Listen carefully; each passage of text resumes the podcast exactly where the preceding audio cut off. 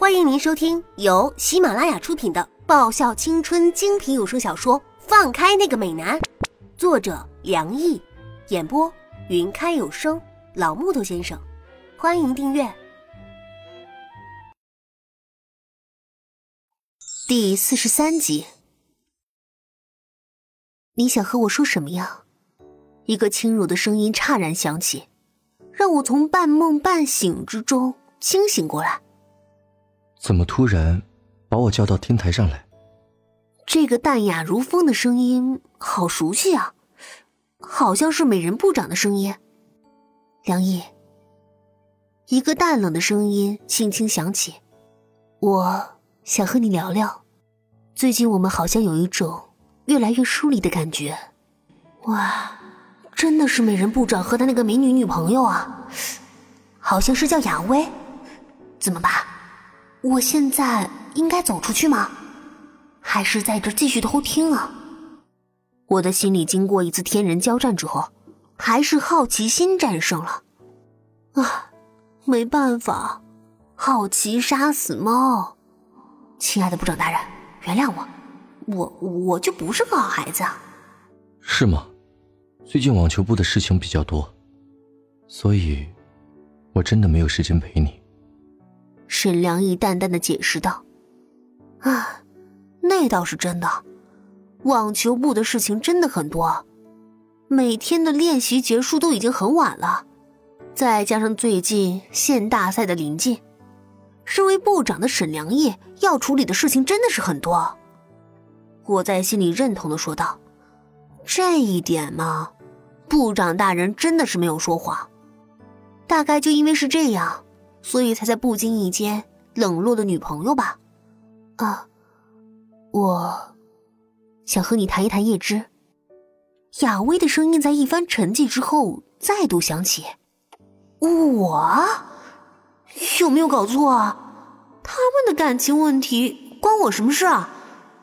忽然之间听到自己的名字，我忍不住在心里诧异一下，耳朵瞬间竖得老高，打算弄个明白。听出个所以然来，叶子。沈良义的声音也有了些许意外。你觉得叶芝怎么样？雅薇接着问道。很可爱，很有活力，也很有趣的学妹。沈良义的声音多了一丝笑意。你喜欢她？我们大家都很喜欢她。可是，你不觉得你对她特别纵容吗？好熟悉的问题啊！貌似韩芷那厮也说过同样的一句话。亚薇，那丫头很单纯。沈良义淡淡打断他女朋友的话。纵容她，并没有什么特别的原因。你想太过了。学姐真的是想太多了。难不成她还以为我要教她墙角啊？我哪有那个能力啊？更何况……部长对我的纵容也是没办法的事情，因为我耍赖厚脸皮的功夫，大概是清远名列榜首的位置。我只要想干嘛的时候，我很不择手段的。通常，通常这些手段都是网球部的人所不想领教的吗？是这样的吗？亚薇的声音带着疑惑。没错，是这样。我点头。真的是这样没错，我明白了，明白了最好，不要再想这种有的没的事情了。我在心里说道。天台的门开启了又关上，隐隐有着脚步声传来。唉，感情真是件麻烦的事儿，让人患得患失，有一点风吹草动，就让人认为是草木皆兵。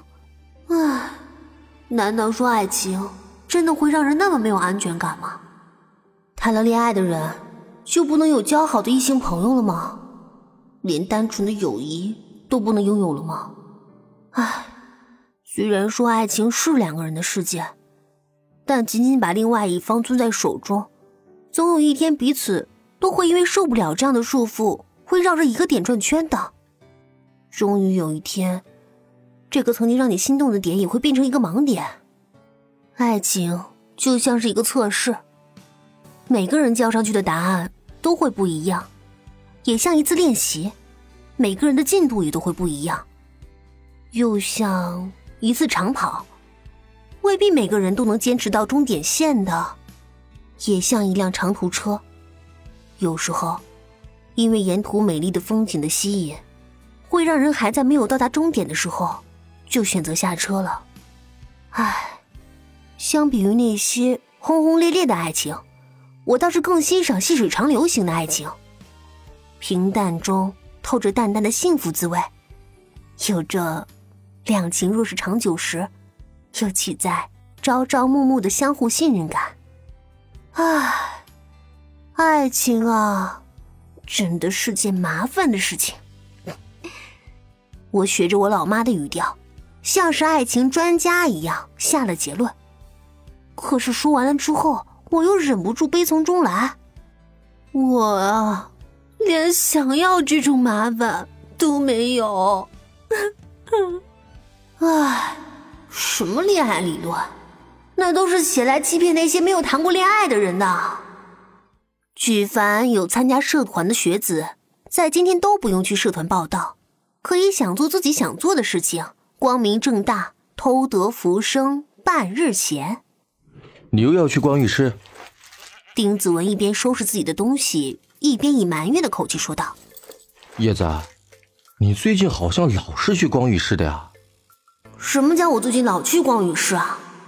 我去光宇室的次数，好像是一只手就数得过来，而且其中两次，一次是因为要和华硕的练习赛，还有一次是带部长他们去见蓝成龙大叔。说起那次就有气，那个眼镜，部长到现在还没有还给我呢。唉，反正今天也不用去球场报道嘛，我去兰家玩玩。顺带欺负一下那两个臭小子。一听到“兰家”这三个字，小蚊子的眼睛像是小灯泡一样亮晶晶的，脸上一下子写上“带我去吧，我会很乖的”这些字样。乖了，好孩子。我使劲的揉着丁子文的头，满意的看到他原本就凌乱的头发变得像鸡窝一样乱糟糟。下星期就到你了，别着急呀。小灯泡一下子因为供电不足而熄灭了。你就那么放心我一个人回家？你就不怕我迷路啊？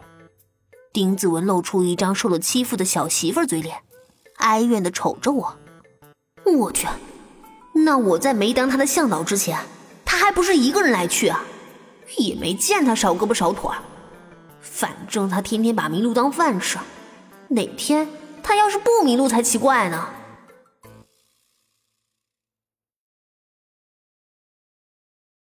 本集已播讲完毕，记得顺便订阅、评论、点赞、五星好评哦！